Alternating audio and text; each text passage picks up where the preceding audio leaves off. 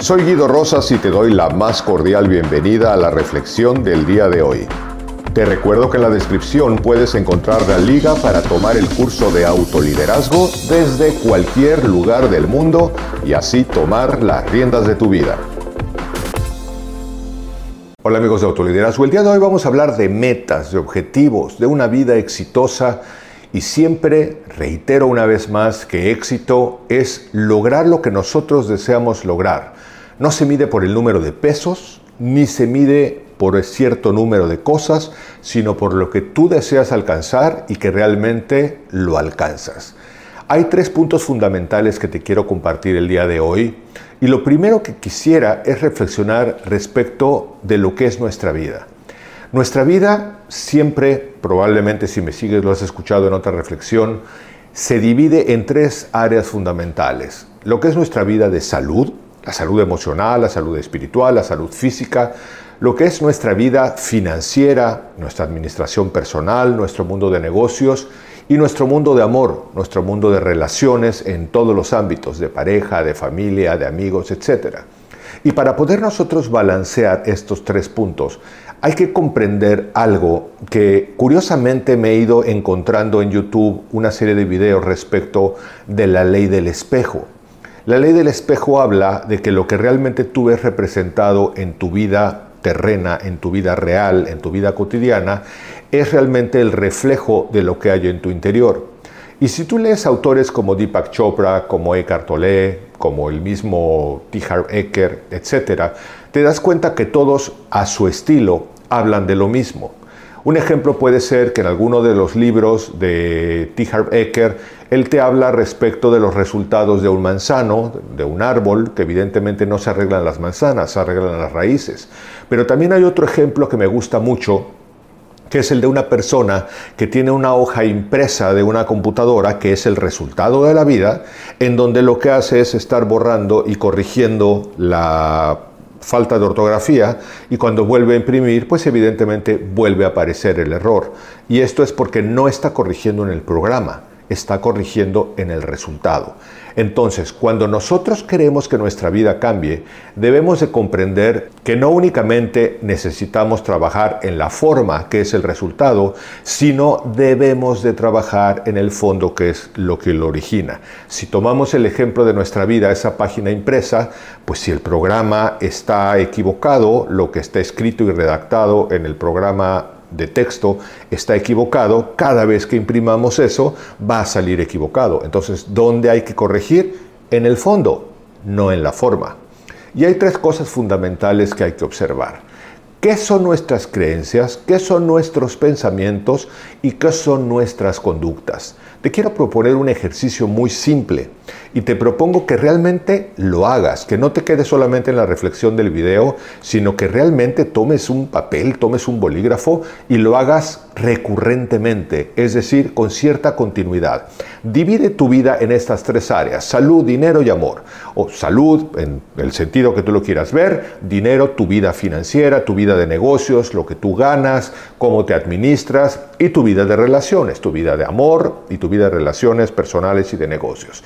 Cada una de estas tres partes de tu vida Evalúalas y di cómo es la vida, si yo, de la vida que yo deseo y pienso en un 100, ¿cómo calificaría cada una de ellas? Ah, bueno, pues en mi vida de salud le doy un 100 porque soy 100% saludable, pero en mi vida de relaciones realmente tengo muchos problemas con mis compañeros de trabajo y con mi pareja y le doy 60 y probablemente en mi vida financiera pues estoy muy endeudado y le doy 50.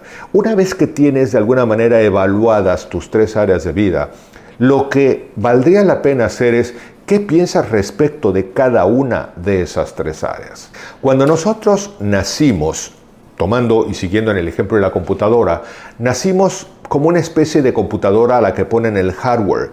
Es decir, tenemos hueso, cerebro, piel, toda una serie de cosas, pero le empiezan a meter el software, todos los programas. Nuestros papás nos empiezan a dar sus creencias, sus puntos de vista, los maestros, y entonces nosotros empezamos a desarrollar nuestros programas. Y es cuando empezamos a decir frases como no se puede o si se puede, esto es para mí o esto no es para mí, es que es la vida que me tocó vivir o es la vida que yo construyo. Es decir, lo que empiezan a hablar nuestras palabras es de las creencias que se están anclando en nuestro interior y lo que empiezan a ser nuestras conductas es el reflejo de nuestros pensamientos y de nuestras creencias.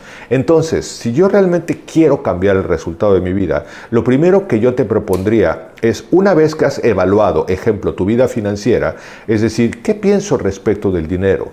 ¿Cómo suelo expresarme respecto del dinero? El dinero no se da en los árboles, es muy difícil ganar el dinero, el dinero envilece a la gente. Si esas son mis creencias, es evidente que desde el programa hay algo que está boicoteando la vida financiera.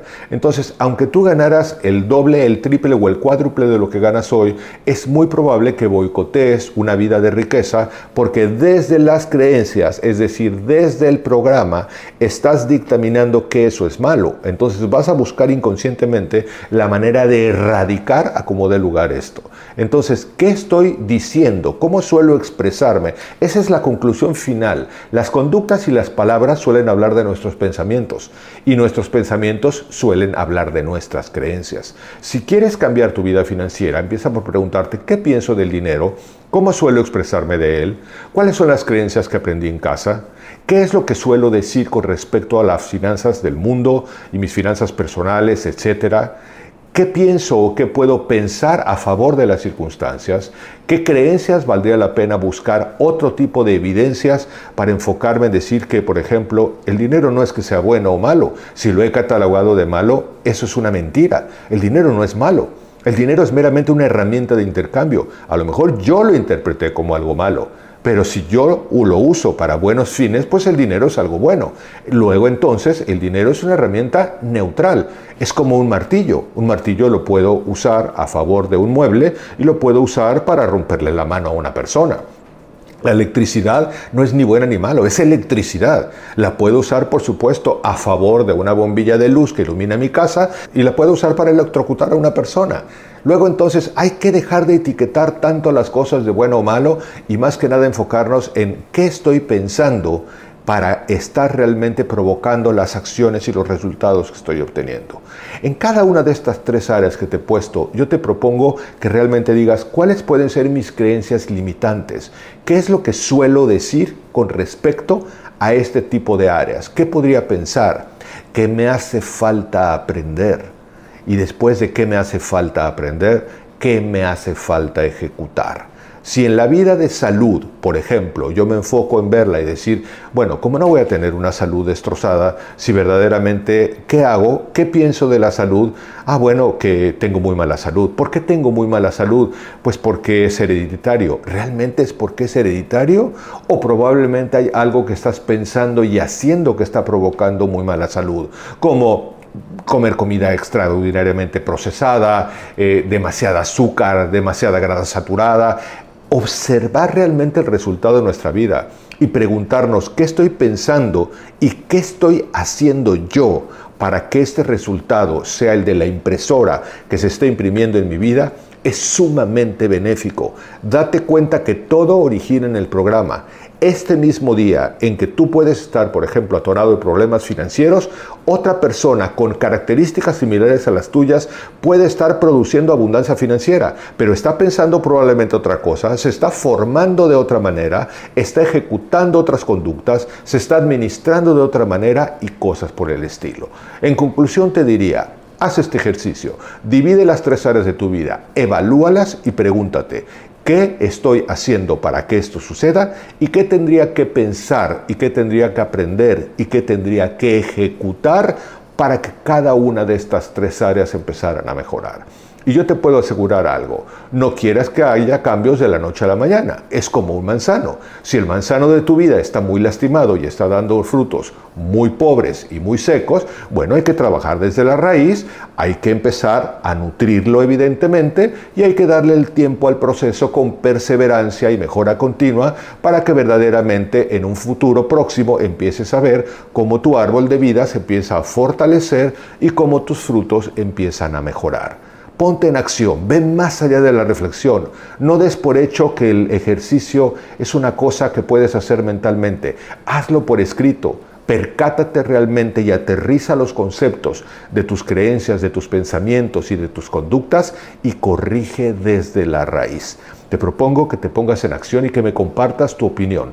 Bienvenidos tus comentarios. Me dará mucho gusto leerte como siempre y por supuesto espero que nos encontremos en la próxima reflexión. Hasta pronto. Te recuerdo que en la descripción puedes encontrar la liga para tomar el curso de autoliderazgo desde cualquier lugar del mundo y así tomar las riendas de tu vida.